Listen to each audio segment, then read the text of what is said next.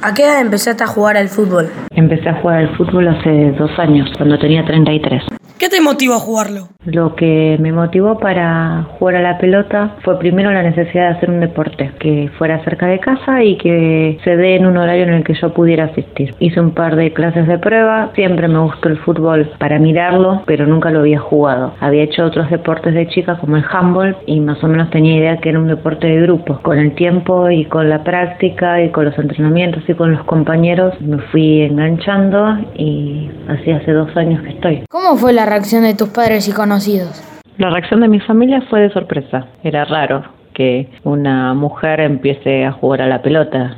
Siempre fue un deporte destinado a los hombres. En cambio, la reacción de mis hijos fue mucho más natural. Lo, lo vieron como un deporte más y no, no solamente como un deporte para los varones. ¿Costó mucho que te acepten en un club? No, no me costó que me acepten en el club. De hecho, las categorías inferiores hay varias de ellas que son mixtas, en donde hay nenas jugando. Así que fue bastante natural y el grupo de fútbol femenino ya estaba armado hacía dos años. La verdad que fue muy fácil empezar a jugar y siempre nos han tratado muy bien.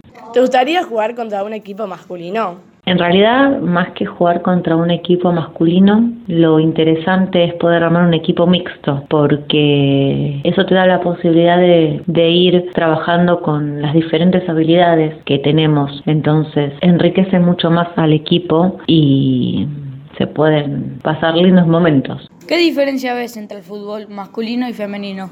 En el fútbol masculino el contacto es mucho más fuerte, se traba de otra manera, el físico hace una gran diferencia, por eso a determinada edad, ya cuando son categorías superiores, es muy difícil jugar entre varones y mujeres porque hay una diferencia de potencia que se nota. ¿Qué le dirías a las mujeres que les gusta el fútbol y todavía no se animan a jugarlo? A las chicas les diría que prueben, que se animen, que está bueno. Es un lindo deporte, se juega en equipo, se comparten un montón de cosas, lindos momentos, genera gran satisfacción cuando después de practicar tanto se logran cambios. Es interesante, es una propuesta que está muy fuerte últimamente, cada vez son más los lugares en donde se da fútbol femenino y me parece que está bueno sentir que uno puede hacer lo que tiene ganas sin tener que estar pensando en que es un de nenas o es un deporte de nenes o esto lo pueden hacer solo las nenas o esto lo pueden hacer solo los nenes. La verdad es que cualquiera que quiera puede parir una pelota y pasarla bien.